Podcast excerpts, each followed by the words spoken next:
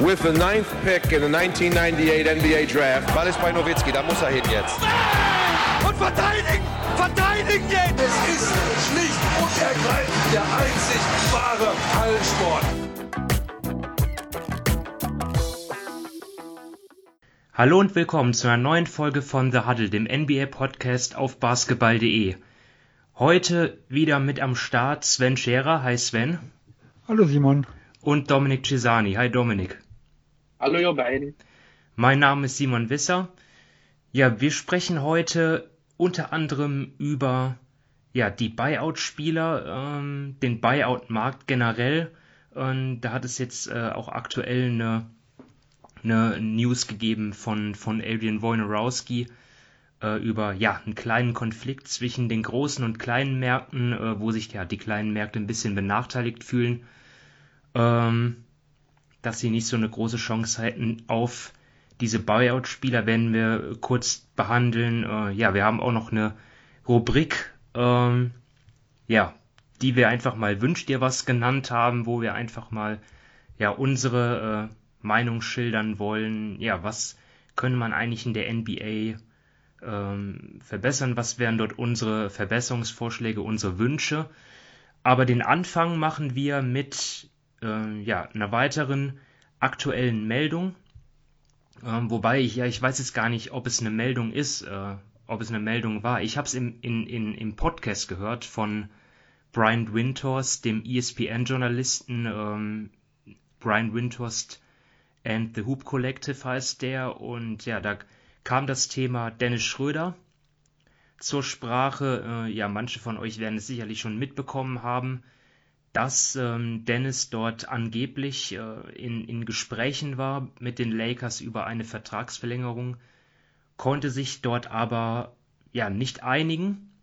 Ähm, also die beiden Parteien, ja, der deutsche Nationalspieler hätte dort maximal für weitere vier Jahre und insgesamt 84 Millionen Dollar verlängern können, vorzeitig, also dann bis 2025. Ähm, ja, und wie Windhorst erfahren hat, haben die Lakers ihm tatsächlich diesen, diese Summe angeboten, äh, ob jetzt vollständig garantiert oder nicht, ähm, ob Booney dabei waren oder nicht, ähm, jetzt mal, ähm, ja, das, das ist eine andere Geschichte, aber auf jeden Fall ungefähr diese Summe soll es gewesen sein und ähm, Schröder bzw. Schröders Seite hat halt Nein gesagt und ja, in der Folge haben wir dann ja auch erlebt, dass Schröder in Trade-Gerüchten aufgetaucht ist. Ähm, ja, ein Deal mit den Raptors für Kyle Lowry zur Trade-Deadline letzte Woche ist ja, ja nur knapp gescheitert, wie man so hört. Äh, ja, und wir wollen, äh, wir stellen jetzt, wollen jetzt einfach mal die Frage diskutieren, ja, war das die richtige Entscheidung von Dennis Schröder? Hat er sich dort ähm, eventuell verpokert? Und ähm, ja, ich würde einfach mal sagen zunächst mal, wenn, wenn diese Berichte denn stimmen, diese Informationen, wovon wir jetzt einfach mal ausgehen, ist das ja eigentlich schon erstmal, würde ich jetzt so interpretieren, auch eine Wertschätzung der Lakers gegenüber Schröder. Ich meine, ähm, wie viele Point Guards gibt es, die mehr als 20 Millionen im Schnitt pro Jahr verdienen? Das sind vielleicht so 15 Leute. Ähm, und dann vielleicht noch ein paar Spieler, die in, in ihren Rookie-Verträgen stecken, die eventuell mehr verdienen könnten, aber trotzdem, äh, ja, ist er dort auf jeden Fall schon mal, würde er dann dort wie ein, wie ein guter Starter, kann man sagen, verdienen. Aber Schröders Seite, beziehungsweise er selber, glaubt anscheinend, dass er, um in der Pokersprache zu bleiben, ein besseres Blatt in der Hand hat ähm, und vielleicht im Sommer gegebenenfalls noch ähm, einen höher dotierten Vertrag äh, äh, rausschlagen kann in Verhandlungen mit den Lakers oder mit einem anderen Team. Ja, und dann, um das einzuschätzen, einschätzen zu können, muss man natürlich wissen, ja, wie ist denn eigentlich so der Markt für Dennis Schröder? Also man kann natürlich sagen, es wird ja immer oft gesprochen, die Free Agency Klasse 2021 ist ja nicht so stark besetzt. Äh, das können, da könnten dann die Spieler aus der zweiten Reihe, also jetzt ähm, unter den All-Stars angesiedelt, von profitieren. Ähm, und wenn wir jetzt einfach mal so das betrachten, Sven, ähm, stimmt das denn überhaupt für Dennis Schröder? Kannst du kannst du dir äh, vorstellen, dass ein anderes Team im Sommer ihm mehr bieten würde als diese 84 für vier Jahre? Ja, also vielleicht erstmal, äh, er hat ja das zweite Angebot für eine Verlängerung jetzt schon ausgeschlagen angeblich, denn äh, nach dem Trade zu den Lakers hatte er ja auch ein Angebot vorliegen über 33,4 Millionen und zwei Jahre. Also auch damals war es das Maximum, was äh, die Lakers ihm bieten konnten. Ähm, und dadurch, dass man aber in, in Verbindung mit einem Trade nur eine zweijährige Verlängerung anbieten darf und maximal 105 Prozent des Vorjahreseinkommens, ähm, war es eigentlich damals relativ klar, dass er es ablehnt. Ähm, dieses Mal, wie gesagt, wo es sowohl länger wie auch höher ist, weil die Regularien das ab dem 16.02. zuließen, fand ich es schon etwas überraschend, muss ich sagen, weil man muss mal, von, mal sehen von der Höhe her. Ähm, wir hatten ja im Jahr 2020 schon einen relativ schwachen Free Agent Markt, also ähnlich wie wir es 2021 erwarten. Und äh, ein Fred Van Fleet, den ich jetzt zumindest schon noch einiges drüber sehe. Ich weiß nicht, ob ihr mir da nachher widersprecht. Äh, der hat ziemlich genau diese 84 Millionen und vier bekommen. Äh, und der war sicher auch sehr, sehr begehrt. Das heißt, es ist erstmal im Vakuum, äh, finde ich das schwer zu glauben, dass er deutlich mehr bekommen sollte.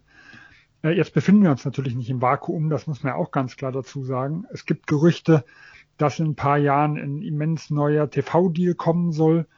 Ähm, und ich denke, die Agenten werden nicht ganz ähm, da blauäugig reingehen. Also das ist die Phase, also oft gibt es ja auch Diskussionen, braucht ein Spieler überhaupt einen Agenten? Äh, kann er nicht vielleicht auch selbst verhandeln? Diese Situation, die jetzt ein Dennis Schröder hinter sich hatte, das ist das, wo der Agent, äh, wofür, wofür er da ist und wo er sein Geld verdienen kann. Denn ich denke, da werden Hintergrundgespräche äh, laufen. Ähm, es wird, also es gab die ersten Meldungen, dass die Bulls ihn als Plan B für Lonzo Ball mit ansehen. Und da Lonzo Ball Restricted Free Agent ist, weiß man natürlich nicht, ob der in Chicago überhaupt äh, realistisch ist. Ähm, also ich kann mir schon vorstellen, dass es zumindest Interessenten gibt, die so in die Richtung mitgehen. Und, und ich denke, glaube, das darf man auch nicht vergessen, ähm, eines der entscheidenden, sag ich mal, Druckmechanismen ist, die Lakers können Dennis Schröder nicht ersetzen, wenn der im Sommer geht.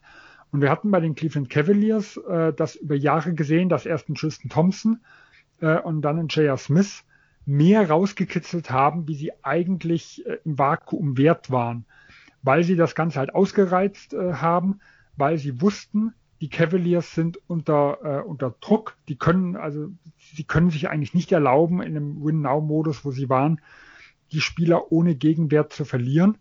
Und die, äh, die Schröder hat ja quasi denselben Status äh, im Sommer, wie es ist. Und im Endeffekt geht es für die Lakers nur um Geld, nicht um Flexibilität. Denn die werden eh über, der, über dem Cap sein. Äh, ob die vier oder fünf Millionen mehr oder weniger bezahlen, wird richtig teuer, was die Luxussteuer angeht aber es wird kein Problem sein, was jetzt andere Verpflichtungen angeht. Und ich denke, das ist eine ganz wichtige Karte, die man dabei nicht vergessen darf. Ich hatte jetzt die Bulls ehrlich gesagt gar nicht so auf meiner Liste draufstehen, aber ich sehe, dass zum Beispiel der Vertrag dann von Satoranski äh, ungarantiert oder nur teilweise garantiert ist. Also ja, vielleicht kämen die Bulls schon in den Bereich äh, ja, an Cap Space, den sie bräuchten dann für, für Schröder. Die anderen Teams, die kämen die offensichtlichen Kandidaten mit viel Cap Space dann im Sommer, die kommen bei mir ehrlich gesagt dann gar nicht in Frage. Also zum Beispiel die Knicks. Äh, klar wäre Schröder für die sicherlich eine ne Verbesserung äh, auf der Point Guard Position zu, zu Derrick Rose zum Beispiel, aber ja, in den letzten Jahren war das ja nicht so die Strategie der Knicks gewesen, jetzt Spieler ja, dieses Kalibers äh, viel Geld zu geben. OKC naja, eher nicht, ähm, nachdem sie ihn ja getradet hatten, das ja auch aus Gründen. Die Spurs sind auf den Guard-Positionen gut aufgestellt mit, mit Murray, White, Lonnie Walker und die Hornets haben LaMelo Ball, Terry Rozier und Devontae Graham. Ähm, bei den Mavs ist der Fit äh, neben Luka Doncic nicht so gut vorstellbar. Von daher äh, finde find ich, hätte er jetzt gar nicht so viele Optionen, aber du sprichst es richtig an gegenüber den Lakers ist er natürlich in einer sehr guten Verhandlungsposition, weil die Lakers, ja, ich mag diesen Begriff nicht so, weil es sich ja hier um Menschen handelt und nicht um Güter, aber das, man nennt es ja immer Asset Management. Ne? Also die Lakers können sich eigentlich nicht erlauben, Schröder ohne Gegenwert zu verlieren. Ähm, da müssten sie dann schon irgendwie einen Sign and Trade irgendwie dann, dann einhandeln für Schröder. Anders, anders geht's ja gar nicht. da müssen die Lakers ihn dann halt halten. Ähm, Dominik, siehst du das so, dass, dass Schröder gegenüber den Lakers dort äh, ja in, in, in so einer guten Verhandlungsposition ist, um dann im, im Sommer noch mehr verlangen zu können? Ähm, ich glaube, es hängt auch viel davon ab, wie gut er in den Playoffs spielt. Also ich meine, ähm, das, was Sven angesprochen hat, mit, ähm, dass die Lakers ja ihn einfach nicht wirklich ersetzen könnten, wenn er geht, das stimmt absolut. Du hast das schon angesprochen mit den Teams, die ihn als regulären Free Agent verpflichten könnten. Da sehe ich jetzt derzeit von den Teams, die wirklich den Cap Space haben, auch nicht ähm, den Fit irgendwie, wo ich sagen würde, ja, da könnte ich, mir, könnte ich ihn mir sehr gut vorstellen. Per seinen Trade ist natürlich dann, ja, gibt es natürlich mehrere Möglichkeiten, aber für mich zeigt sich halt einfach, dass er da ein bisschen wirklich jetzt auf sich setzt, ähm, was absolut sein, sein gutes Recht ist.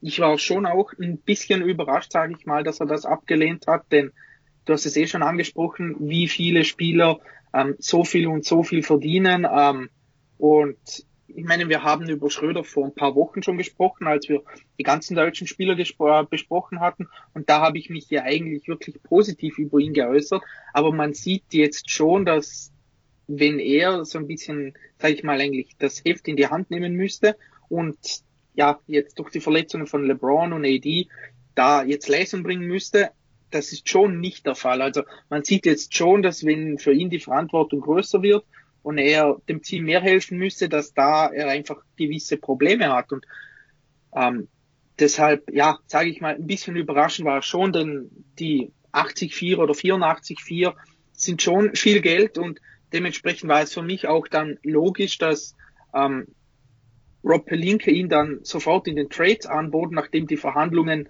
ähm, ja, sage ich mal, nicht weitergingen, denn ähm, ja, man kann sich ja natürlich immer noch äußern und ah, einigen, Entschuldigung, und Schröder hat auch ein bisschen, sage ich mal, einen anderen Ton ähm, angeschlagen, nachdem das eben, nachdem die Vertragsverhandlungen gescheitert sind, nach den ähm, Trade-Gerüchten und so weiter.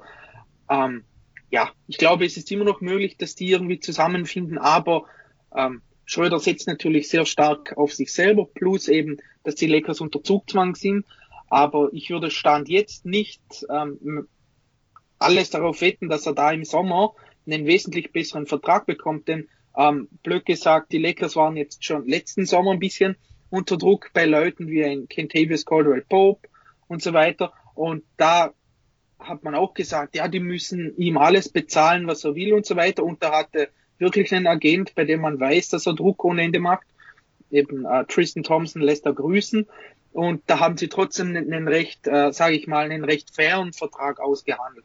Und ich hoffe natürlich, dass ähm, Schröder bleibt, eben weil die Lakers da nicht ähm, viel Spielraum haben, aber ob er da schlussendlich dann, keine Ahnung, wirklich wesentlich mehr am Ende ähm, am Ende bekommt, wage ich Stand jetzt schon ein bisschen zu bezweifeln. Aber wie gesagt, es ist einfach sein gutes Recht, auf sich selbst zu setzen. Und wenn er dann ein besseres Angebot bekommt, von den Lakers oder von woanders, dann hat er ja alles richtig gemacht. Und es ist ja auch noch gar nicht so lang her, dass George Hill, damals bei den Utah Jazz, äh, auch ein maximal äh, mögliches Angebot ausgeschlagen hat. Ähm, ich weiß gar nicht mehr, wo, wo es lag, aber auch in sehr, sehr hohe Summen. Ähm, danach ein bisschen angeschlagen war, nicht ganz so gut in den Sommer gekommen ist ähm, und danach quasi gehen gelassen wurde und in Sacramento zwar äh, keinen schlechten Preis erzielt hat, aber doch ganz klar unter dem äh, Angebot lag, den er quasi, das, das er im März auf dem Tisch liegen hatte. Also Sven, du hast ja eben schon den, den Namen Fred Van Vliet genannt ähm, und da auch nach unserer Meinung gefragt. Also ich finde das eigentlich einen guten Vergleich. Ähm, ich bin ja jetzt nicht der Meinung, dass Van Vliet da jetzt äh, deutlich über Schröder ist. Äh, wenn man sich mal die Zahlen ansieht, gut, sind natürlich äh, andere Situationen. Bei Van Vliet, der legt natürlich höhere absolute Zahlen auf. Ähm, äh, das liegt aber auch sicherlich daran, weil Schröder halt dann noch zwei bessere, deutlich bessere Spieler neben sich hat, mit LeBron und AD. Was die Effizienz angeht, diese, geht diese Saison ähm, auf jeden Fall auf Schröders, äh, wo, zum, zumindest was, aus, was die Quote aus dem Feld angeht. Ähm, ja, ich, und in der Verteidigung weiß ich jetzt gar nicht, äh, vielleicht hätten wir vor, vor ein, zwei Jahren noch gesagt, dass dort Van Vliet die Nase vorn hat, aber wir haben ja auch Schröder äh, letztens und auch vergangene Saison äh, für seine für, für seine Leistungen der Defense ähm, gepreist. Also würde ich da jetzt auch nicht so die großen Unterschiede sehen. Ähm, ja, ich denke mal, das ist eigentlich schon ist eigentlich schon ein guter Vergleich. Ähm, ja. ja, ich finde, wenn Fleet schon ein Stückchen besser, jetzt nicht irgendwie, keine Ahnung, 10 Millionen im Jahr besser oder. Ja, sicher, er hat den besseren 6, aber, Dreier, aber ich finde es nicht dramatisch, den Unterschied. Also, das wollte ich ja, sagen. kommt halt immer darauf an, wie man dramatisch irgendwie definiert, oder? Ich meine, das sieht ja jeder ein bisschen anders, aber wenn ich mich jetzt irgendwie für jemanden entscheiden müsste, dann würde ich schon, wenn Fleet vorziehen und gerade auch zum Beispiel jetzt, ich meine, ist ja unrealistisch oder wird ja nicht passieren, aber gerade auch bei einem Team wie den Lakers könnte ich mir Van Fleet einfach auch besser vorstellen, als es Schröder dann derzeit einfach ist. Also ich finde schon, dass das Van Fleet insgesamt einfach der wertvollere Spieler ist, eben weil er gerade auch noch werf und einfach ein wesentlich besserer Shooter ist als, als Schröder. Da sieht man vielleicht auch, dass das letzte Jahr bei OKC so ein, sage ich mal, ein Ausreißer nach oben war. Und ja, aber eben die, die ähm, sag ich mal, die Unterschiede sind jetzt nicht mega dramatisch, aber ich würde schon, wenn Fleet dann vorziehen vor einem Schröder. Ja, ich hatte ihn ja als All-Star-Kandidat sogar bei unserer Wahl mit drin. Also ich glaube, ich sehe Van Vliet einfach noch ein gutes Stück positiver vielleicht wie du, Simon. Okay, ja, ähm, um, um, um Schröder, um das Thema abzuschließen, äh, ja, war ja schon jetzt äh, ganz klar äh, auch zu, zu lesen, ähm, dass Schröder halt in, in ja, zum Trade verfügbar gemacht worden ist und der wäre auch beinahe weggeschickt worden. Die Lakers auf der anderen Seite waren sicherlich nicht erfreut über Schröders Nein. Ähm, wie schätzt ihr das ein? Ist das irgendwie, könnte das irgendwelche negativen Auswirkungen auf den Rest der Saison haben, was so ja das Verhältnis angeht, Schröders Leistung, oder sagt ihr, äh, ja, das sind alles Profis, das äh, wird überhaupt keine Rolle spielen? Ähm, also ich würde mal generell zuerst sagen, ich glaube, bei so einem Team wie den Lakers ist es irgendwie, ich glaube, die Spieler müssen sich damit anfreunden, dass jeder in Trade-Gerüchten ist, außer LeBron und Anthony Davis. Also ich glaube, nur die zwei sind irgendwie die Fixpunkte, der Rest muss sich einfach damit abfinden. Und ähm, ich glaube aber irgendwie auch nicht, dass seine Leistung jetzt ja wesentlich schlechter wird. Also so schätze ich ihn auch nicht ein. Also selbst wenn er, sage ich mal, kein gutes Spiel hat, offensiv irgendwie gewisse Probleme hat, er hängt sich immer zu 100 Prozent rein. Also das ist wirklich etwas, was man ähm, bei ihm wirklich schätzt. Er gibt immer 100 Prozent und da sehe ich jetzt irgendwie auch keinen Grund, warum sich das ändern sollte. Denn wenn er jetzt, sage ich mal, seine Leistung nicht bringt, wenn er schlechter wird, dann wirkt sich das ja auch negativ auf seinen Zahltag im Sommer aus. Okay, ja, ich, ich habe die Frage nur mal in den Raum gestellt. Ich meine, sind ja alles Menschen, ne? man kann ja in keinen Kopf reinschauen, ne? man weiß ja nicht, was, ja, es, mit, was es mit einem macht, äh, wenn du, wenn du so ähm, ja, offensiv angeboten wirst, aber ja, da hoffen wir mal äh, für die Lakers, äh, im Sinne der Lakers und auch im Sinne von Schröder, dass das äh, ja kein, ja, dass, dass, dass das abgehakt ist, das Thema. Ähm, und ich glaube, da gibt es ja auch keine grundsätzlich, also grundsätzlich ja ein, jeder reagiert da gleich. Wir haben es bei den Lakers gesehen, 2011, als der Chris Paul äh, Trade geplatzt ist ein Paul Gasol hat sich da als wirklicher Profi äh, verhalten, ist zurückgekommen, hat seine Leistung äh, gebracht, während zum Beispiel ein Lama Odem äh, dann, sag ich mal, eher äh, eingeschnappt war, um es mal so auszudrücken. Also er fühlte sich halt verletzt und hintergangen und hat ja sofort einen Trade gefordert und ist ja dann nach Dallas gekommen.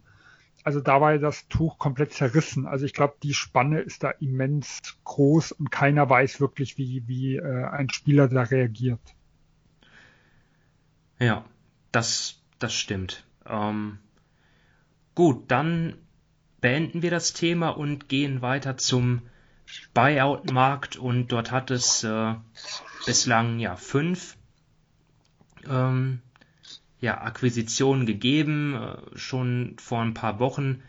Blake Griffin bei den Brooklyn Nets angeheuert und jetzt zuletzt ähm, zum einen Gorgio Dieng nach San Antonio, auf jeden Fall äh, eine interessante Entscheidung, weil die Spurs ja eigentlich äh, kein Titelkandidat sind in dem Sinne. Ähm, dann haben wir Jeff Teague, der äh, zu den Bucks gegangen ist, was auch irgendwie Sinn macht, ähm, nachdem die Bucks ja dort auch irgendwie so eine, eine Lücke haben. Ob jetzt Teague viel helfen wird, äh, bleibt abzuwarten, aber ja, und dann die, die größten Namen jetzt noch, ähm, über die wir dann noch jetzt sprechen wollen. Andre Drummond, äh, ja, schließt sich den Lakers an.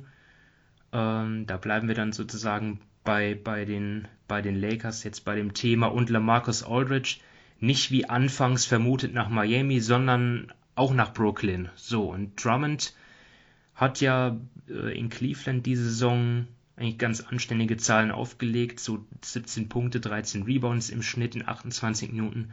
Gut, die Wurfquote von 47 Prozent für einen Center natürlich nicht prickelnd. Auf der anderen Seite Aldridge, ja, knapp 14 Punkte, 4,5 Rebounds in 26 Minuten. Allerdings, ähm, ja, dort auch lässt sich an, an den Zahlen ablesen, dass vor allem ja er in der Defense eine Schwachstelle ist. Ich meine, die Spurs hatten mit ihm auf dem Feld ein Defensivrating von 114 und ohne ihn von knapp 108. Das ist schon ein deutlicher Unterschied. Ja, äh, Sven, ich, ich überlasse dir wieder den Anfang. Wer meinst du hilft seinem Team mehr? Wo ist der Fit am besten? Bei allen Buyout-Kandidaten. Ja, ähm, also, es, äh, oder ja, nur vom, von vom, Netz. Von mir aus äh, kannst du alle nehmen. Ich, ich, ich hätte jetzt eigentlich gedacht, so Drummond und Aldridge wäre dort jetzt. Ja, wär Okay, also jetzt, nur, nur die beiden müssen. Ja. Gut, ich sag mal so, ich denke, vom auf dem Papier wird ein Andrew Drummond momentan, und ich betone momentan, äh, hilfreicher sein, wobei ich habe ich habe es nur mitbekommen, er ist heute verletzt raus. Ich weiß jetzt gar nicht, äh, was gewesen ist. Über den Tag habe ich nicht so viel News mitbekommen. Oder war angeschlagen heute beim ersten Ja, Spiel Lopez ist ihm auf den Fuß gestanden und dann ist der Zehennagel weggeflogen. Also Ja, äh, ein bisschen hässlich, sage ich mal. okay. Ja, also muss man mal gucken, was jetzt ist. Aber ähm, halt gerade durch die Ausfälle, die sie momentan haben und dadurch, dass ein Marc Gasol ja nach dem, sag ich mal, soliden Saisonstart doch stark abgebaut hat, denke ich, tut er jetzt äh, die Lücke bei den Lakers eher ein bisschen schließen, wie in Lamarcus Aldridge. Ähm, ein Punkt ist natürlich auch, dass die Brooklyn Nets, äh, also ich finde grundsätzlich ist es vollkommen in Ordnung. Sie kriegen, haben einen Spieler mehr. Auch die Brooklyn Nets haben ja immer wieder Ausfälle oder schon mal jemanden äh, und haben ja auch viele Spieler, die recht verletzungsanfällig sind. Aber auf den großen Positionen sind sie ja eigentlich ganz gut besetzt. Also es das heißt ja jetzt, dass ein äh, ähm, DJ äh, jetzt aus der Rotation eher fallen soll. DeAndre Jordan, ja. Genau, und äh, dann reden wir ja eigentlich davon, okay, wie viel besser ist denn der Marcus Aldridge im Vergleich zu der Andrew Jordan? Und das muss man ja erstmal sehen, äh, weil es ist jetzt eine komplett andere Rolle, wie jetzt in San Antonio, wie er sich da, wie er sich da jetzt ähm, integriert. Und dieses Upgrade sollte zumindest auf dem Papier nicht allzu groß sein.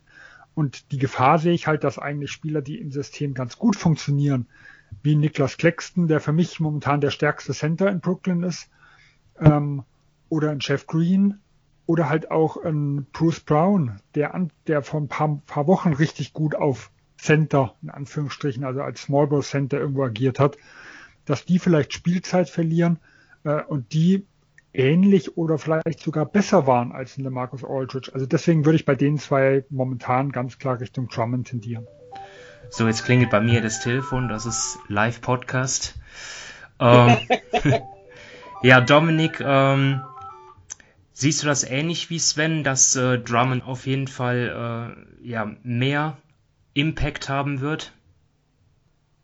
Ja, also ich glaube, Sven hat eh schon mehr oder weniger alles dazu gesagt. Es ist eben einfach, ich glaube, nur schon der Situation alleine geschuldet, eben weil ähm, eben Marc Gasol da nicht mehr so gut spielt wie am Beginn.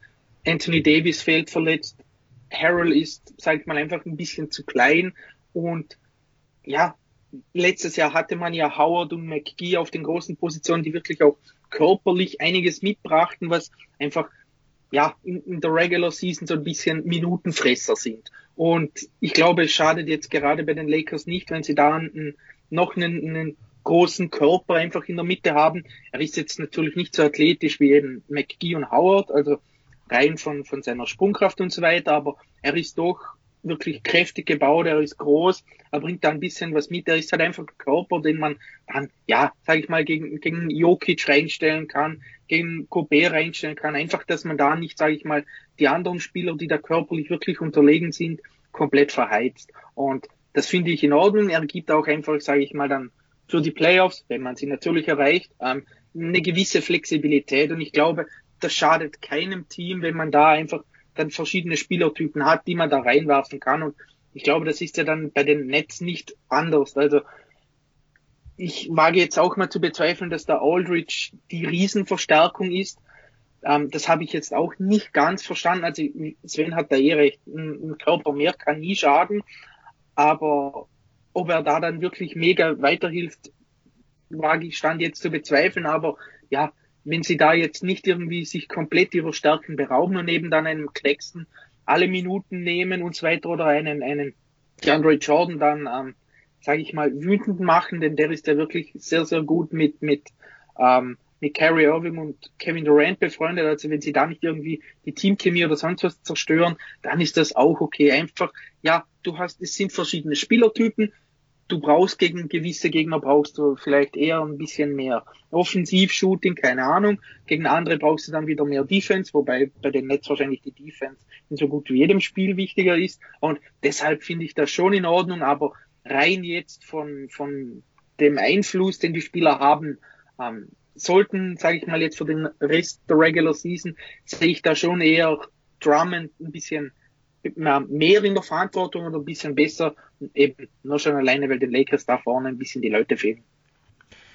Man muss das ja auch alles einordnen, die ganzen Buyout-Spieler, das sind ja Spieler, die bekommst du, ja, abgesehen von ihrem, ja, meistens ja Minimalgehalt, was sie bekommen, ja umsonst. Also wenn diese, wenn sie dort ein Spiel äh, in den Playoffs entscheiden oder mitentscheiden sollten, wenn sie dort maßgeblich helfen, dann ist es schon ein Gewinn. Ähm, deswegen ist dort ja auch die Erwartungshaltung eigentlich nie so riesig. Äh, das gilt natürlich auch für die anderen Jungs. Äh, ist, ist, wollt ihr da irgendwie noch was, noch was zu sagen zu den anderen?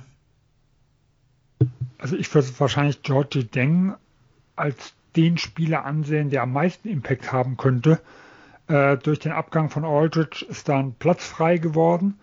Ähm, ein Pölgel ist jetzt Starting Center, das hat er sich absolut verdient. Aber gerade an der Freiwurflinie ist er halt gelinde gesagt eine Katastrophe. Äh, und äh, ein Backup, der das. Ich letzte Nacht wieder ein Airball geworfen von der Freiwurflinie. Ja, ja, also er war zwischen, ich weiß gar nicht, wo er jetzt ist, aber er war bei 24 Prozent.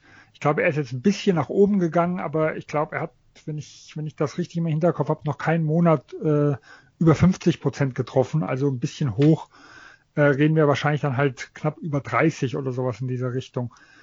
Und Yang ist ja jemand, der sogar von der Dreierlinie aus werfen kann, also der zwar äh, ein relativ kleines Volumen hat, aber fast die Hälfte seiner Dreier trifft. Also ich denke, er ist da eine ganz gute Ergänzung zu einem Jakob Pöttl und deswegen könnte ich mir sogar vorstellen, dass er so bisher der größte Difference Maker sein könnte von diesen fünf Spielern. Ja, und bei Blake Griffin haben wir jetzt schon einen ersten Eindruck zumindest. Äh, er hat jetzt knapp 100 Minuten gespielt für die Nets und dort, äh, ja, das Net-Rating auf jeden Fall hervorragend von plus 34. Man sieht, dass er wieder dankt, äh, was er ja zwei Jahre nicht gemacht hat in Detroit und auch sehr gute Wurfquoten, 65% aus dem Feld. Äh, 55,6% von der Dreilinie, profitiert dort natürlich auch von seinen ja, sehr guten Mitspielern. Dominik, hast du was gesehen von den Nets? Kannst du da was zu sagen? Ist Griffin vielleicht doch wertvoller für die Nets als vorher erwartet? Also ähm, das mit den Danks, das fand ich schon eben witzig, weil man hat ja vorher irgendwie eben, du hast eh gesagt, er konnte dann zwei Jahre, hat dann nicht mehr gedankt, er kam kaum noch vom Boden weg. Plötzlich ist er bei den Nets und dann springt er wieder durch die Lüfte. Also das war schon, sag ich mal, ein bisschen amüsant. Ähm, die Quoten wird er so natürlich nicht halten können, gerade in, ja, sag ich mal, vom Dreier. Also hat natürlich erst neun geworfen, fünf davon getroffen. Ähm, glaube nicht, dass das mit der Quote ewig so weitergeht. Wenn doch, dann hui, gute Nacht. Aber ja, ähm, ich sage es einfach mal so.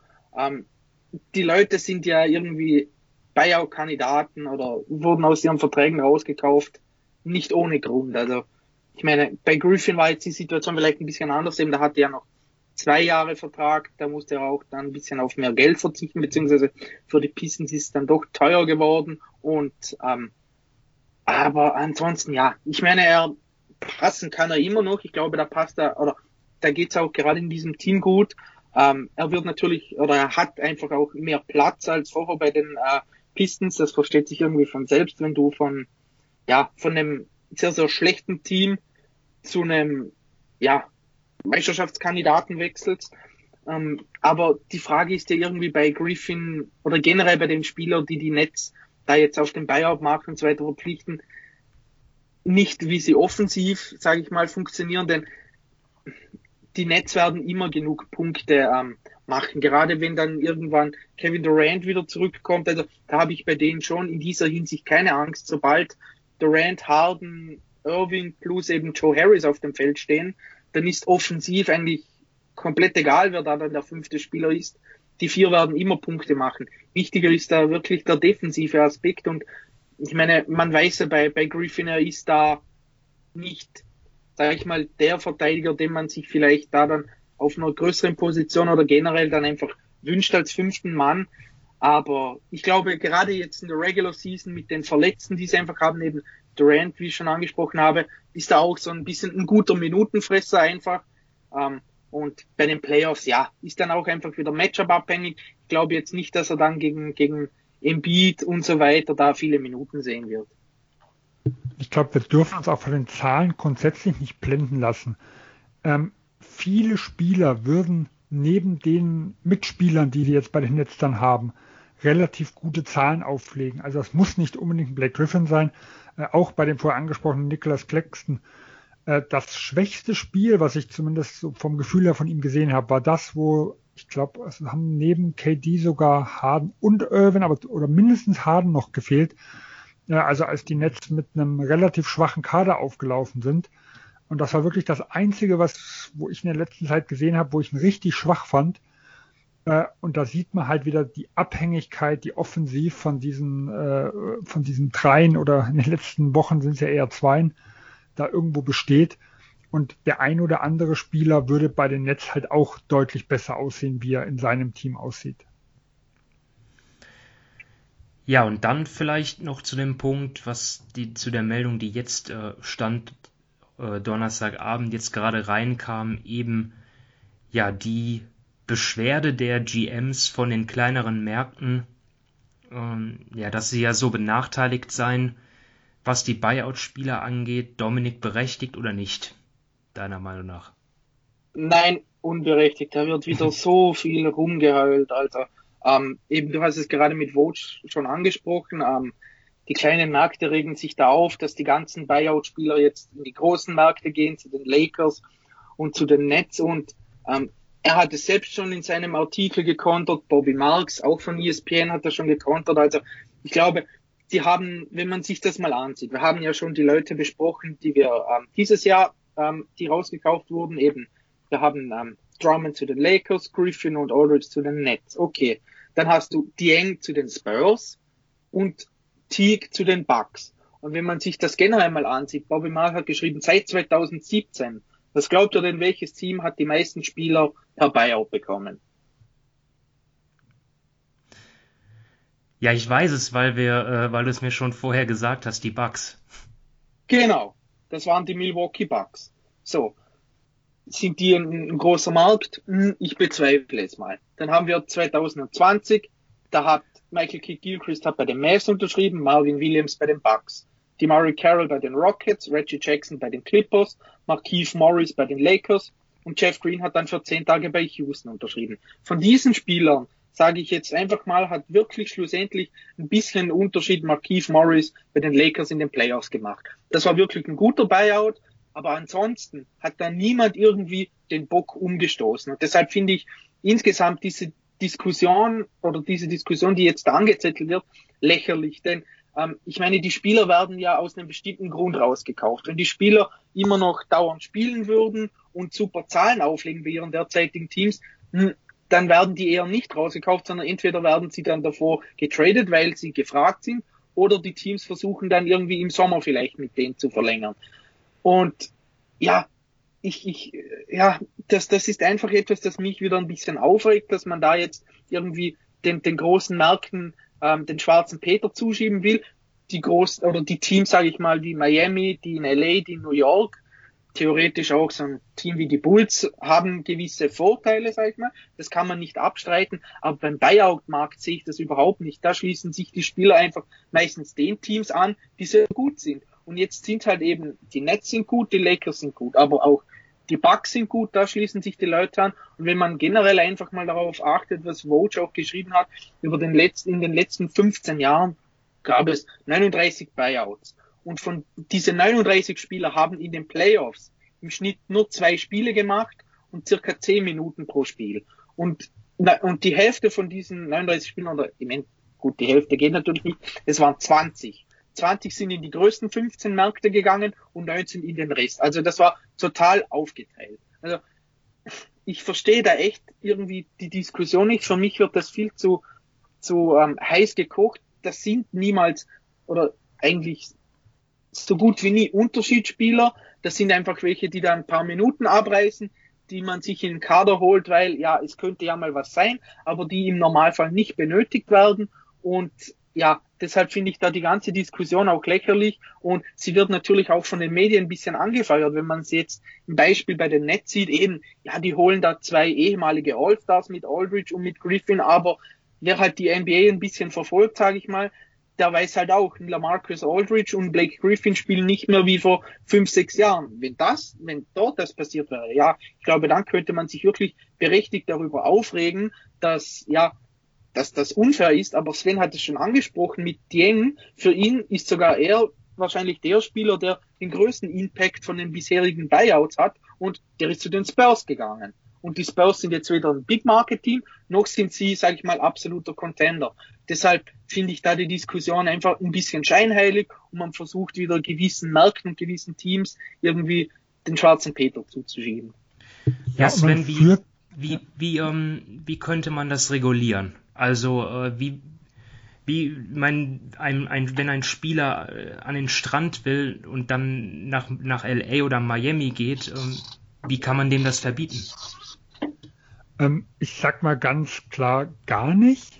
also können schon, ähm, aber wie eigentlich, also ich sag mal, die, die Diskussion beim Buyout-Markt das zu verbieten, die macht für mich überhaupt keinen Sinn. Also der wirklich letzte Buyout-Kandidat, der richtigen Impact hatte, war, glaube ich, PJ Brown äh, bei den Boston Celtics 2008.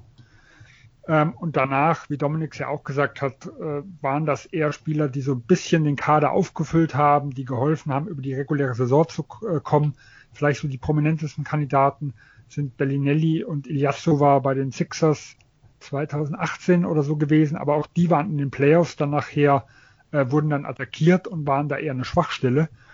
Ähm, das wahre Problem, das liegt nicht beim Buyout, sondern der Impact, der, da, der eigentlich größer ist, ist dann nachher im Sommer, wenn es um Mid-Level-Exceptions oder Minimumverträge geht. Ähm, da ist der große Vorteil dieser, ich sag mal, erfolgreichen Teams. Also natürlich Big Market, äh, die haben grundsätzlich einen Vorteil. Das muss man sagen, sowohl im Buyout wie bei den Free Agency, ähm, aber halt auch dort bei den erfolgreichen Teams, weil dort werden die Kandidaten geholt, wie im Sommer ein Serge Ibaka, der für, eine, für 9 Millionen bei den Clippers unterschrieben hat. Er macht einen Unterschied und der wird dort unter Marktwert eigentlich verkauft. Die Lakers haben dort ja auch einige Spieler bekommen, bei denen man sich gewundert hat. Also Marc Gasol, auch wenn das jetzt nicht bewiesen hat, ein Wes Matthews, auch ein Harrell, ähm, das waren alles welche, wo man sich gewundert hat, wie billig die über die Ladentheke gegangen sind. Und das sind aber auch die Spieler, die nachher wirklich im, im Championship-Rennen Unterschied machen. Also ganz krasses Beispiel, wie gesagt, 2003, 12, 13 bei den Heat, Shane Bettier und Ray Allen, die da gekommen sind. Äh, wenn man aus, wenn man da irgendwelche Probleme mit der Fairness hat, dann ist das dort der Hebel, wo man ansetzen muss. Äh, aber auch hier glaube ich, dass es halt einfach kaum anzusetzen ist, weil äh, wenn jemand wie äh, David West, der hat bei Indiana mal auf 10 oder 11 Millionen Gehalt verzichtet, um bei San Antonio fürs Minimum zu unterschreiben, warum soll man ihm denn das verbieten? Ich glaube, jeder hat das Recht, das Beste aus seiner Situation rauszuholen. Und was das Beste für einen ist, das kann, kann eigentlich keiner von aus uns Außenstehenden äh, da irgendjemandem einreden.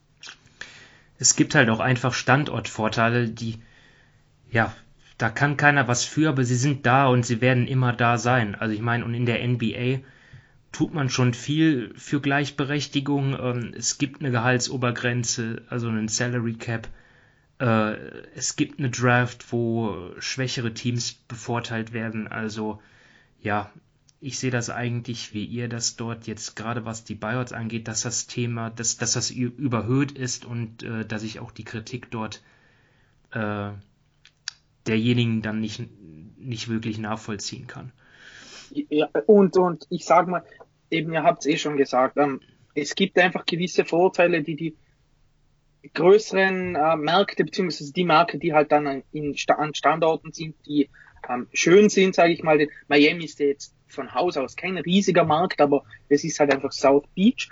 Und ich glaube, da kann man sich dann schon über gewisse Dinge unterhalten, wobei da teilweise, sage ich mal, auch ein bisschen ähm, unfair darüber geredet wird. Aber gerade bei den Buyouts, wie gesagt, verstehe ich einfach da die Not nicht, das jetzt irgendwie zu einem Klassenkampf zu machen. Denn Bobby Marks hat nochmal was aufgeschrieben, da hat eben in den letzten sechs Jahren hat Milwaukee vier Buyouts gehabt, Cleveland drei, Dallas drei, Houston drei. Und das waren die meisten. Und dann kommen irgendwie, ja, mit zwei dann Brooklyn, Indiana, die Lakers, Philadelphia. Also, da hat es für mich irgendwie überhaupt nichts damit zu tun mit, mit großer Markt, kleiner Markt, sondern eben sind halt einfach individuelle Situationen. Der eine will dann noch ein bisschen mehr Spielzeit, der andere will wirklich um den Titel spielen. Und ja, ich glaube echt, dass gerade beim Buyout, dass das, ja, ist das Problem, wird einfach viel zu sehr überhöht. Und wie Sven schon angesprochen hat, gerade mit der Mid-Level Exception und so weiter, das sind dann wirklich eher die Themen, sage ich mal, bei denen man sich als, als kleiner Markt eher mal Gedanken darüber machen könnte oder Gedanken darüber machen muss, ob das fair ist oder nicht. Alles klar, ja, dann sind wir dann sind wir jetzt schon beim letzten Programmpunkt angekommen und ja, äh, wir haben es einfach mal Wünscht dir was genannt. Also ja, Dinge, die uns in der NBA vielleicht stören, nerven, aber wo wir zumindest Verbesserungspotenzial sehen. Und ja, da, ähm, Sven, du bist auf die Idee gekommen und ähm, ich fand es auch äh, ganz interessant und würde mich mal interessieren, was du, äh, also wir haben das ja jetzt sehr offen gelassen. Äh, dort können wir uns Dinge aussuchen, was jetzt irgendwie keine Vertrag, irgendwie Vertragliches angeht, also das äh, CBA, äh, Spieler, Teams, äh, ja, Schiedsrichter, dort haben wir alles offen gelassen. Äh, was, was hast du dir da ausgesucht? Was äh, sollte in der NBA geändert werden? Ja, also ich fange mal mit einem Thema an, was bei mir nicht ganz oben steht, was aber jetzt zu dem passt, was wir gerade eben besprochen haben ähm, und wo ich einen deutlich größeren Nachteil der Small Market Teams sehe, auch wenn das, was ich sag mal, was mich stört, vermutlich ganz schwer umzusetzen ist und das dann doch eher äh, einem unrealistischen Osterwunsch entspricht, als was, was sich wahrscheinlich regeln lässt. Und das ist das Luxussteuerproblem der kleinen Märkte. Denn äh, die Liga ist ja hier rangegangen. Früher gab es ja quasi für jeden Euro, den man über der Luxussteuer ist, ein Euro Strafe. Und das wurde äh, mit einem CBA 2011 dann deutlich verschärft, sodass Teams, wenn sie weit drüber sind, ganz, ganz viel Geld bezahlen müssen. Ähm, und ich glaube, das ist ein riesen Nachteil für Small Market Teams, die irgendwie einen äh, konkurrenzfähigen Kader äh, halten wollen, auch gerade einen Contender-Kader halten wollen. Und hier wäre so mein Wunsch, wie gesagt, keine Ahnung, wie sich das umsetzen ließe, ähm, dass sich diese Luxussteuer vielleicht etwas an Einnahmen, an Fernsehgehältern oder sowas äh, ähm, äh, oder auch an Märkten, also an Einnahmemöglichkeiten richten würde. Also ich fände es gut, wenn kleine Märkte ohne superreichen Besitzer, der, ich sag mal, wie Steve Barmer, auch wenn er natürlich nicht im kleinen Markt ist, äh, aber alles bezahlen könnte, wenn die in der Lage wären, äh, so einen konkurrenzfähigen Kader zu halten und nicht vielleicht, ich sag mal vielleicht, weil wir wissen es nicht, äh, wie die Utah Jazz im nächsten Jahr dastehen und sich überlegen, können wir einen Mike Conley halten, weil jetzt ein Rudy Gobert äh, äh, einen Teil des Supermax-Vertrags bekommt, weil ein Donovan Mitchell jetzt richtig teuer wird. Äh, und ist es dann möglich, Mike Conley 20 Millionen zu bezahlen, wenn wir dann über Jahre tief in die Luxussteuer gehen äh, und dann so ein Team auseinanderreißen muss, das doch sportlich viel Spaß gemacht hat äh, und bei dem man sich doch einiges noch erwarten kann. Ich war jetzt äh, ja, fand ich interessant, deine Formulierung, dass du das auf die kleinen Märkte beziehst, weil letztendlich kommt es doch darauf an, ja, hat das Team einen spendablen Owner oder nicht? Ich meine, die Cavs ist jetzt kein großer Markt, aber dort hat Dan Gilbert ja auch bewiesen, in der Zeit, äh, wo LeBron da war, jetzt in seiner zweiten Ära, dass die Cavs dort ja auch viel investiert haben. Ja, das definitiv. Man muss aber sagen, es ist natürlich, also die, die Owner kann man sich, glaube ich, nicht aussuchen. Also die kann man nicht einfach auswechseln. Ähm, aber die Einnahmemöglichkeiten ist halt eine andere. Also ich glaube, Dominik kann mich gern korrigieren, aber die Owner der LA Lakers sind jetzt nicht super reich. Also das sind jetzt nicht welche, die äh, abseits vom Basketball-Business ein Milliardenunternehmen irgendwo mit haben, sondern das sind schon welche, die vom Team profitieren. Äh, die New York Knicks waren über Jahre lang eine Katastrophe, haben jahrelang Luxussteuer bezahlt und waren eines der, äh, der profitabelsten Unternehmen äh, in der ganzen NBA. Also es macht schon einen riesen Unterschied, ob ich in New York, Los Angeles, Chicago, Miami äh, oder sowas beheimatet bin oder in Memphis, Utah, New Orleans. Äh, und ich glaube, man kann halt nicht immer davon ausgehen, dass der Owner das Geld reinstecken will. Und es gibt halt, wie gesagt, Teams, bei denen man es immer wieder gesagt hat, in Charlotte oder in Indiana, die haben ja davon gesprochen, dass die Luxussteuer für sie ein echtes Problem ist. Und das ist dann irgendwo schade. Wie gesagt, wenn halt solche gut zusammengestellten Teams äh, auseinanderfallen, weil das die Leute nicht bezahlen können. Ähm, ich, also ich stimme dir dazu, Sven, ich finde das auch sehr interessant, aber ich glaube, Simon hat schon einen Punkt angesprochen, eben mit den Besitzern, denn schlussendlich hängt es doch immer so ein bisschen an ihnen. Man sieht es jetzt auch, sage ich mal, bei den Rockets. Da ist ja ein, ein ja. Tillman Fertitta sehr, ja, sage ich mal, sehr cash-arm. Also der sein, sein, sage ich mal, sein Vermögen kommt mehr oder weniger einfach nur über das, was seine Firmen wert sind. Der hat jetzt nicht viel Cash auf der Hand und da stehen einfach dann die Rockets vor einem Riesenproblem. Die müssen dann Spieler abgeben, weil sie einfach da, keine Ahnung, der dann nicht irgendwie was bezahlen will. Und das sehe ich generell so ein bisschen ein Problem oder ja, ich würde es nicht mal ein Problem nennen, aber einfach, es ist eine andere Struktur. Ich meine, ich schaue ja ein bisschen American Football und da gibt es einfach einen Hardcap. Und da ist es dann wirklich für die Besitzer kein Problem. Aber eben bei dem Softcap, da gibt's halt so viele Dinge, die, wie man sie, wie man ihn umgehen kann, dass da dann manche Besitzer einfach vor, vor ja, finanziellen Problemen stehen. Und so dumm es klingt, wenn man halt gerade heutzutage, wo die Teams wirklich sehr, sehr viel Geld kosten, nur schon alleine, wenn man eines kaufen will, ja, wenn man dann halt irgendwie einen Besitzer hat, der nur, keine Ahnung, zwei, drei Milliarden, sage ich mal, schwer ist, dann ist das wirklich ein riesiges Problem, wenn man sieht, welche Gehälter bezahlt werden, wie viel die, die Teams heutzutage kosten. Also da ist schon, sage ich mal, wenn du einen, einen Besitzer hast, der ein bisschen Geld hat, ist das schon ein kompetitiver Vorteil. Und der zweite Punkt, den ich noch habe, ähm, klar, die Märkte in, in LA oder, oder in New York, die machen natürlich mehr Geld. Da hat Sven zu 100% recht. Und manchmal gerade eben, klar, die Lakers waren jetzt, die, jetzt sind sie wieder gut, davor hatten sie auch schlechte Zeiten. Ähm, die Knicks sind, ja, sage ich mal, ein bisschen länger und nicht so super. Aber ähm, für das gibt es ja auch irgendwie das Revenue Sharing. Also man, was man da von den Zahlen gelesen hat, die, die gerade die, die großen zwei Teams oder sag ich mal die drei, da nehme ich jetzt die Warriors auch rein, ähm, zahlen ja jedes Jahr wirklich Unsummen, also wirklich sehr, sehr viele Millionen in dieses Revenue Sharing rein, das dann an die kleinen Märkte irgendwie aufgeteilt wird. Also ich glaube, die NBA hat da schon so ein bisschen Mechanismus, um das ein wenig fairer zu gestalten. Ganz fair ist es natürlich nicht und der, sag ich mal, dieser Mechanismus ist auch weit weg von perfekt, denn manche Teams schreiben ja oder einige Teams schreiben immer noch rote Zahlen, wobei das auch man irgendwie buchhalterisch natürlich regeln kann, da ist dann nicht irgendwie das große Problem, schnell ein bisschen ins Minus zu rutschen. Aber ja, ich glaube, die NBA hat da einen Mechanismus, der ist nicht perfekt und es würde mich schon eben dann interessieren, wie die NBA das regeln will, dass das ähm, einfach fairer gemacht wird. Denn nur schon allein eben durch den Softcap und durch die, die unterschiedlichen Märkte, gerade das mit den Märkten kann man ja einfach nicht ändern. Du kannst nicht sagen, du musst jetzt von da und da wegziehen. Ähm, gibt es immer eine gewisse, ähm, ja, sage ich mal, Imbalance ähm, in der NBA. Ja, also äh, gebe ich dir alles recht, deswegen sagte ich auch, es ist wirklich ein extremes Wünsch dir was, was vermutlich ganz, ganz schwer umzusetzen ist. Wie du gerade sagst, mit der Umverteilung, das ist ja auch gerade, sage ich mal, ein bisschen das Problem der kleinen Märkte, weil du kannst daran, da, davon nur profitieren, wenn du auch kein Team in der Luxussteuer bist. Weil ansonsten bist du ja der, der da rein bezahlt.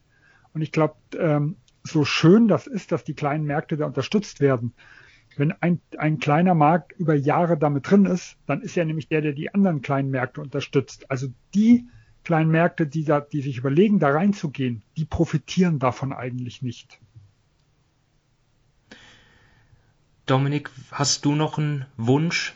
Oder ja, du hast ja noch gar keinen geäußert, oder? Oder war das auch eins von dir?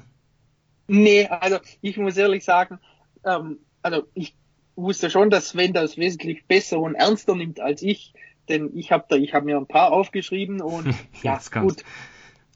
Fangen wir mal an. Ähm, es ist jetzt, sag ich mal, der wenigst dringliche Wunsch, den ich habe. Ähm, die NBA-Spiele sollten wirklich um die Uhrzeit starten, die angegeben ist und nicht 15 bis 20 Minuten später. Das ist wirklich etwas, das, ah, ja, sage ich mal, gut. einfach belastend ist und irgendwie auch komplett unnötig. Ich meine, wir wissen es ja, die Spiele starten entweder um voll oder um halb. Also sage ich mal, in Amerika ist es dann um 7 Uhr oder um halb acht. Oder in Ausnahmefällen bei Teams wie Dallas und so weiter um acht oder halb neun, weil die halt dann in der Central Time Zone sind. So, jetzt wird das überall angegeben, egal wo man guckt, auf NBA.com, auf ESPN oder sonst, wo man sich einfach die, die Uhrzeiten für die Spiele holt.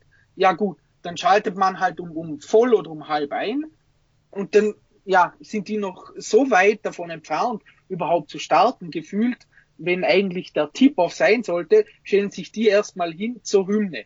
Dann wird die Hymne gespielt, dann werden die Spieler einzeln aufgerufen, dann bekommen sie gefühlt nochmal fünf Minuten zum ein bisschen draufballern und dann beginnt das Spiel dann, keine Ahnung, um Viertel vor oder um Viertel nach. Und das finde ich dann einfach, ja, total unnötig und verstehe ich einfach nicht, warum man das ganze Zeugs nicht dann eben vorher macht, die Viertelstunde, und dann um Punkt um die Uhrzeit anfängt, ähm, die man angegeben hat. Es klappt in jedem anderen Sport, es klappt bei uns, ich meine, wir kennen es vom Fußball, wenn es heißt Samstag 15.30 Uhr, dann beginnen die Spiele Samstag 15.30 Uhr und nicht 15.35 Uhr oder um 15.40 Uhr.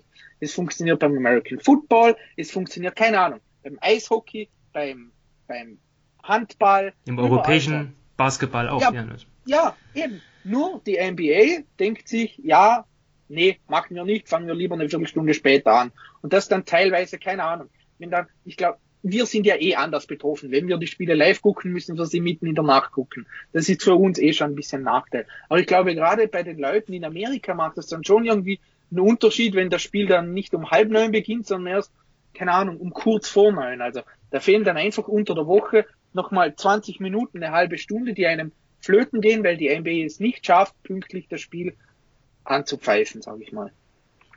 Ja, finde ich einen guten Punkt und ich finde es auch unnötig. So, ähm, mein, meine Punkte, die betreffen auch, gehen in eine ähnliche Richtung, äh, betreffen auch das, das TV, das, das, äh, das TV-Erlebnis.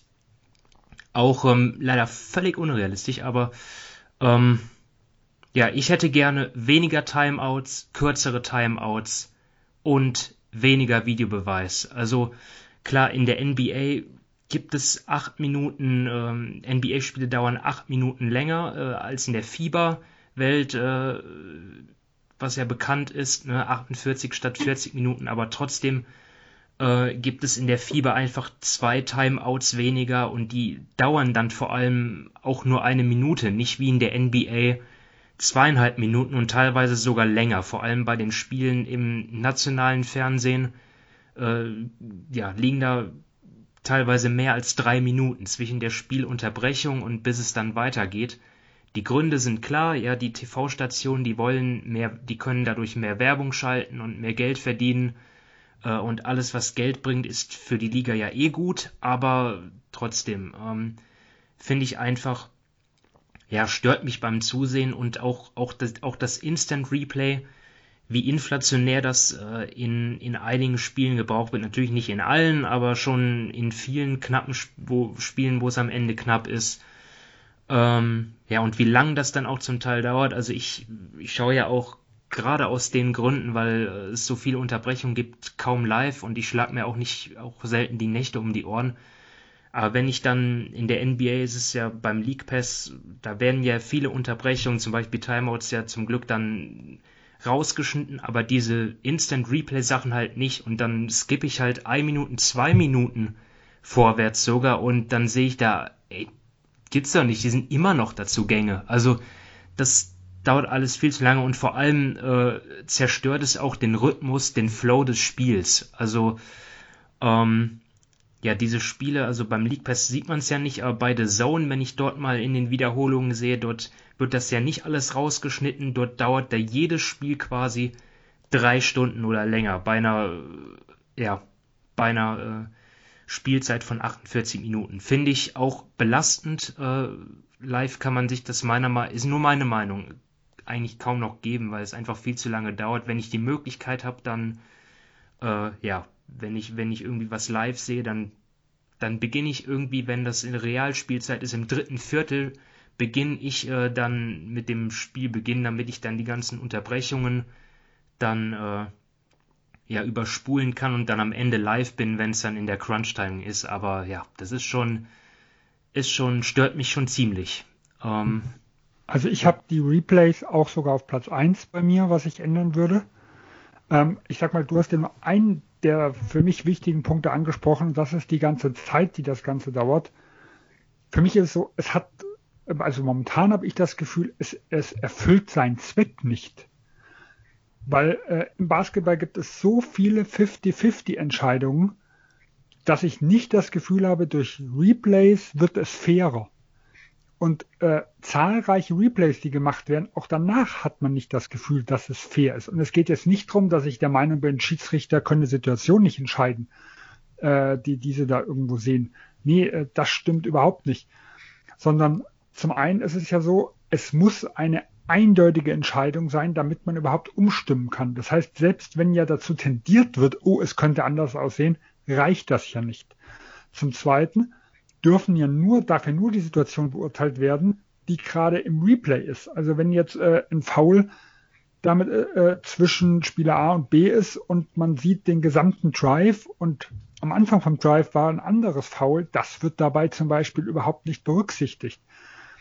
Und dann so für mich so das Allerschlimmste ist, diese ganzen, also nach einer falschen äh, Foul-Pfiff gibt es ja sehr, sehr häufig Sprungball, ähm, weil der Ball ja in keiner Kontrolle irgendwo war. Aber in zahlreichen Situationen sieht man, okay, äh, der Spieler, der offensichtlich gefault wurde, also wo zumindest der Foulpfiff kam, ist quasi dann zum Wurf hochgegangen, wurde da gefault, hat nicht getroffen. Aber wie oft war es dann nachher relativ eindeutig, wer den Ball hatte? Und ganz, ganz häufig sogar äh, der Offensivspieler, weil dann zum Beispiel die Hilfe kam äh, und der den Abstauber äh, mit reingemacht hat. Und nur weil aber der Pfiff in dem Moment kam, wo der Ball noch in der Luft war, gibt es Sprungball in der Mitte. Und wäre das nicht gewesen, wäre es eindeutig, es wäre vollkommen egal gewesen, ob der getroffen hätte oder nicht. Die Punkte hätte trotzdem das offensive Team irgendwo gemacht. Also es ist irgendwo eine doppelte Bestrafung. Äh, und es sind viel zu viele Situationen, wo ich das Gefühl habe, A, es dauert lang und B, es ich finde es trotzdem das Ergebnis nicht befriedigend. Also es gibt nur ganz, ganz wenige Situationen, die ich gern weiterhin im Replay hätte. Das ist einmal eine Shotclock Violation. Sowas lässt, braucht man ja gar nicht das Spiel unterbrechen. Sowas lässt sich im Hintergrund nicht durch die Offiziellen die pfeifen, sondern äh, in New Jersey oder wo die, wo die sind. Dieses Replay Center, äh, ja. Genau, in dem Replay Center äh, ja checken, genauso ob es ein Zwei- oder Dreier war, also ob jemand auf der Linie stand oder nicht. Oder halt bei einem Flagrant Foul. Also da finde ich gut, dass sie sich die Situation nochmal angucken und dass sie nicht so spontan äh, entscheiden. Das sind so Dinge, wo das in Ordnung ist. Aber viele andere Situationen, da sage ich ganz klar, ich lebe mit den Fehlentscheidungen. Weil auch diese Aussituation, das bringt es mir, wenn 46 Minuten lang Fehlentscheidungen getroffen werden können und nur weil es in den letzten zwei Minuten ist, äh, wird, wird die Sache angeguckt. Das ist, und ganz häufig geht es dann darum, okay, da ist eine Fingerspitze vielleicht noch drin, der Impuls kommt aber von dem anderen Spieler und 46 Minuten lang wird eigentlich immer nur nach Impuls äh, entschieden. Und wenn da jemand mit der Fingerspitze den Ball kratzt, interessiert das keinen. Also ich finde, es ist auch dieser Fairness-Begriff wird dann nicht äh, größer geschrieben. Deswegen sehe ich den Sinn in diesen Replays nicht mehr allzu sehr. Ja, es gibt ja, wie du sagst, diese, diese Situationen, ja, wie, wie soll man das nennen? Too close to call, also da wirklich auf unfassbar schwierige Entscheidungen, wenn Ball im Aus ist oder ist es jetzt ein, ein Foul oder kein Foul.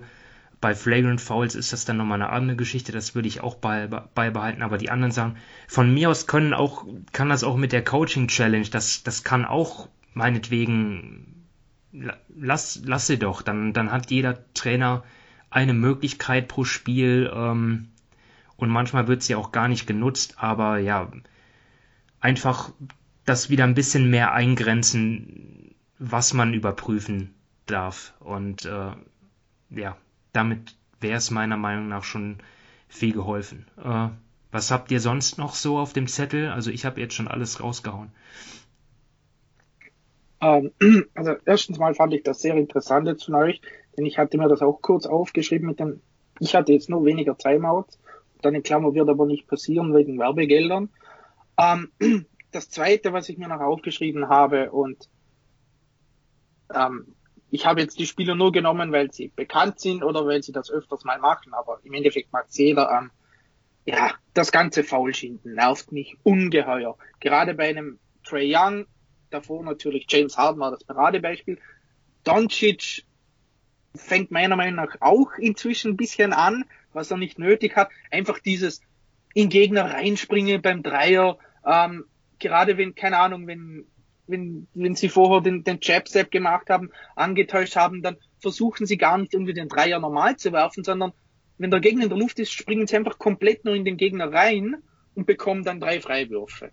Dazu noch, gerade bei einem Trey Young, dieses, wenn er, wenn er nach einem Pick and Roll in die Zone dribbelt, bleibt er einfach nur komplett stehen, damit der Gegner einfach hinten in ihn hineinläuft und dann wirft er schnell den Ball nach oben und bekommt dafür dann auch wieder zwei Freiwürfe. Also das ist einfach so ein bisschen etwas, was mich einfach stört, denn gerade bei den drei Spielern, die ich jetzt angesprochen habe, sie hätten es einfach nicht nötig, ähm, das zu machen, denn sie sind super gute Offensivspieler, ähm, die auch sonst immer auf ihre Punkte kommen und auf ihre Quoten und eben das mit dem Dreier, mit dem, mit dem äh, in den Gegner reinspringen, das betrifft dann gerade auch irgendwie nur diese ähm, sag ich mal, diese Dreier-Spezialisten, die dann die offenen Dreier bekommen, der Gegner kommt angeflogen und sie springen einfach nur blind in den Gegner hinein, weil sie genau wissen, wenn ich das mache, bekomme ich meine drei Freiwürfe. Und ich weiß jetzt nicht, ob man da dann unbedingt sagen sollte, ja, keine Ahnung, das sind dann Offensivfouls, wenn man das so offensichtlich macht.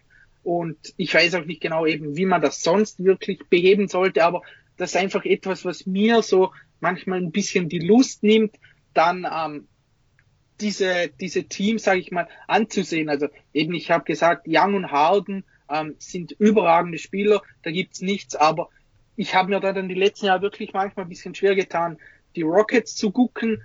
Bei Trey Young ist jetzt bei Atlanta ähnlich, also da gehe ich schon mit einer negativen Einstellung, sage ich mal, einfach ins Spiel, weil ich weiß, das hm. kommt wieder zwei, das kommt wieder zwei bis dreimal pro Spiel vor, dass man da einfach nur am Foulschinden ist und dann rege ich mich darüber auf. Und ja, ist jetzt vielleicht nur für mich ein Problem, aber einfach etwas, das ich ja, sage ich mal, ein bisschen unnötig finde. Nee, nicht nur für dich, ganz sicher nicht. Ähm, Äh, ich hätte jetzt, du hast, du hast Foulschienen gesagt, dann, dann, dann hätte ich dann noch die Meckerei genannt vielleicht.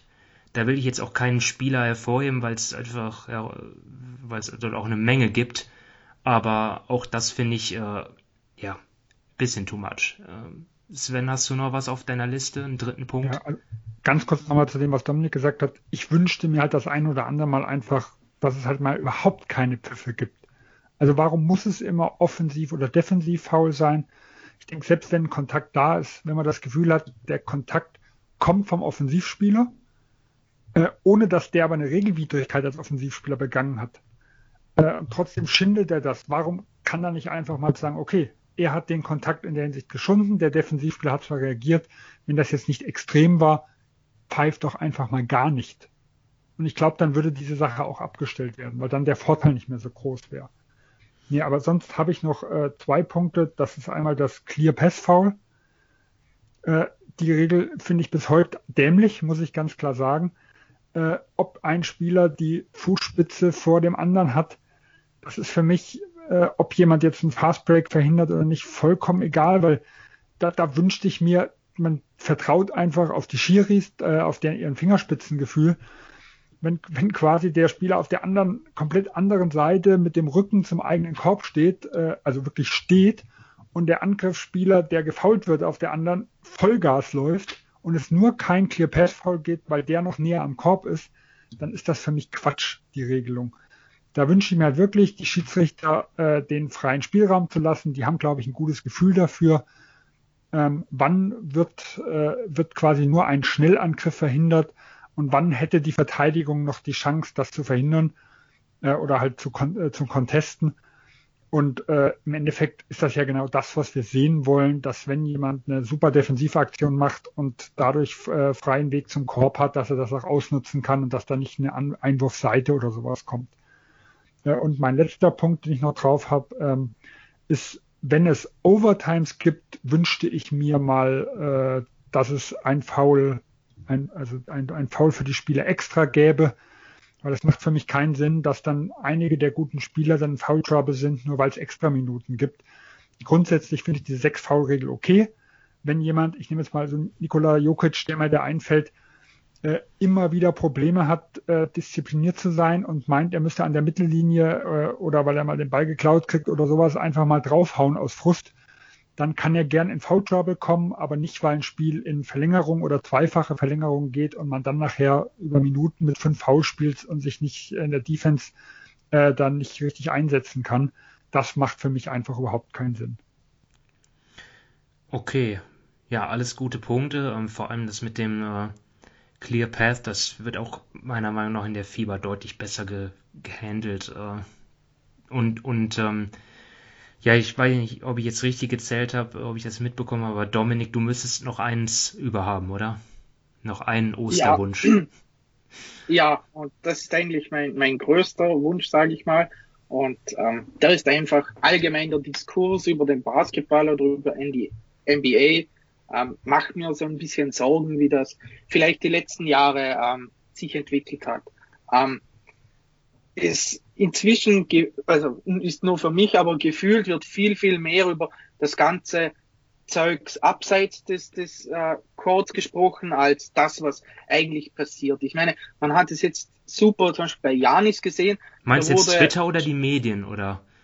Beides, aber eigentlich schon mehr die Medien, gerade Richtung ESPN und TNT und so weiter. Ähm, ich meine, da wurde jetzt Zwei Jahre bevor Janis Vertrag ausgelaufen ist, wurde darüber berichtet, wohin er gehen kann. Geht er nach Miami? Geht er zu den Warriors? Geht er nach Toronto? Vielleicht doch zu den Knicks und so weiter. Und ich finde das erstens mal total unfair und zweitens finde ich es einfach komplett unnötig, denn es bringt einem nichts. Es wird, er hat sich dann, sage ich mal, zum Glück für die Bugs entschieden, dort zu verlängern, aber dieses ganze ähm, man redet immer das ganze Jahr über nur über die Free Agency, war ja auch bei den Warriors mit Durant da hat natürlich immer nur ähm, ein oder zwei Jahresverträge mit, mit der äh, Spieleroption unterschrieben, aber wenn man das ganze Jahr weniger über den Basketball an sich und dann lieber über die Free Agency, über die Trades, über sonst irgendwas, wenn J.R. Smith eine Suppe schmeißt und so weiter, wenn das dann wirklich die Hauptthemen sind, mit denen man sich beschäftigt, dann finde ich das schon schade, in welche Richtung der Basketball-Diskurs geht. Und ich meine generell auch bei den Spielen, ähm, das fällt jetzt mir zum Beispiel auf, wenn sagen wir mal jetzt ähm, ESPN bzw. ABC die Spiele macht, ja, dann ist das Hauptteam da ähm, Van Gandhi und Mark Jackson. So, Jeff Van Gandhi hasst einfach alles am Basketball, wirklich alles. Die Defense ist schlecht, die Offense ist schlecht, die Spieler würden sich nicht anstrengen, früher war alles besser, bla bla bla. Dann sitzt Mark Jackson neben, die, neben ihm und bietet sich für jeden Job an, der auch nur irgendwie, bei dem der, der Coach auch nur irgendwie ein bisschen unter 500 ist, sage ich mal. Das ist dann schon ein bisschen peinlich. Dann haben wir TNT, da haben wir ähm, Chris Webber und, und, und Miller. So, die kennen teilweise die Spieler nicht mal. Ich meine, das ist ihr Job. Und wenn man mal einen Spieler verwechselt, okay. Aber wenn man dann irgendwie über 48 Minuten Spieler, keine Ahnung, sei es auch nur von Teams, die man jetzt nicht jeden Abend sieht, aber wenn man das dann verwechselt, dann wirft das einfach ein unheimlich schlechtes Licht auf das Produkt NBA von, von Shaq und Chuck fange ich gar nicht mal an. Das ist, das sehen manche vielleicht anders, für die ist das dann nur Entertainment, aber was die halt dann teilweise, ich sage jetzt einfach mal, für Rotze rauslassen, ähm, finde ich dann schon schlimm. Dann die letzten Tage, ich weiß nicht, ob ihr mitbekommen habt, die Diskussion da von, von Russell Westbrook und was da Stephen A. Smith von ESPN wieder gesagt hat. Ähm, ich finde das einfach unfassbar unfair gegenüber den Spielern und gegenüber den Teams. Denn ich finde gerade jetzt die Talentedichte ist so unglaublich groß in der NBA. Das ist kein Vergleich zu Anfang der 2000er oder ich weiß nicht, ob es übertrieben ist, weil ich noch ein bisschen jünger bin, aber ich finde so viel gute Spieler wie jetzt in der Liga sind, gerade nicht nur Amerikaner, sondern eben auch internationale Spieler. Ja, sowas hat es selten gegeben und da finde ich schon, dass man einfach mal das positiv herausheben sollte, wie sich die NBA entwickelt, wie viel Spaß einfach das Spiel macht, denn wir gucken es ja nicht, weil wir müssen, sondern wir gucken es, weil das Spiel uns einfach Spaß macht. Und klar, ich meine, manchmal wenn man dann irgendwie, keine Ahnung, Mitte Februar ein blödes Spiel hat, ja, kann es schon mal sein, dass ihn, dass einen das ein bisschen aufregt. Ich glaube, ich lese ja manchmal auch dann von den Boston-Fans, dass sie dann nicht so zufrieden sind, wenn man dann gleich mal mit 15 Punkten hinten ist. Ähm, das gibt's immer, das gibt's bei jedem Team, aber generell finde ich einfach, ist das Produkt Basketball an sich, wie es auf dem Parkett gespielt wird, unfassbar gut, aber wie das Produkt vermarktet wird, wie man darüber spricht, sei es jetzt bei, bei den TV-Stationen oder sei es bei Twitter und so weiter, finde ich einfach unglaublich schlecht und man tut dem Basketball da wirklich Unrecht, gerade wenn man das dann mit anderen Sportarten in Amerika vergleicht. Gut, man kann schon ab und zu mal äh, sagen, ja, dass vielleicht so die, die defensive Einstellung äh, nicht so da ist, aber ja. Defin definitiv, ja, definitiv. Aber es aber liegt halt auch daran, ja. dass die Offensive, dass, ja, dass die Spieler immer talentierter werden, kann man glaube ich schon sagen. Ne? Und dann, ja, es die Regeln sind auch teilweise schwer zu stoppen. Genau, und die Regeln sind ja auch inzwischen viel mehr für die Offensive ausgelegt. Das passt ja auch, das kann man ruhig erwähnen.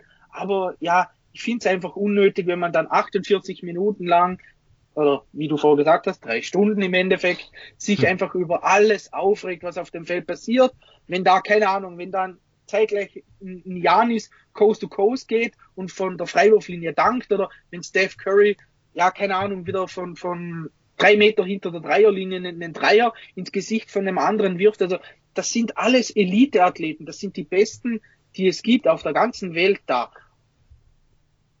Ein bisschen mehr Respekt, ein bisschen mehr Anerkennung für ihre Leistungen würde mir schon gefallen und weniger, ja, ja, der wird Free Agent, was wird da passieren in der? Okay, ja, gutes Schlusswort, wie ich finde.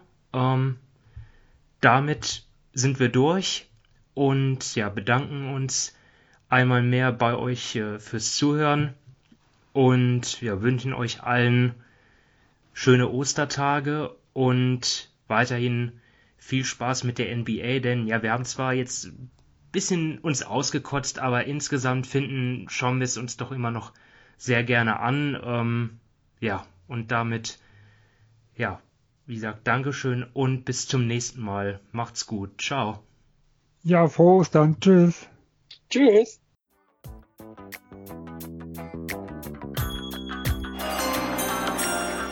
With the ninth pick in the 1998 NBA Draft, Ball ist bei Nowitzki, da muss er hin jetzt. Und verteidigen, verteidigen jetzt! Es ist schlicht und ergreifend der einzig wahre Hallensport.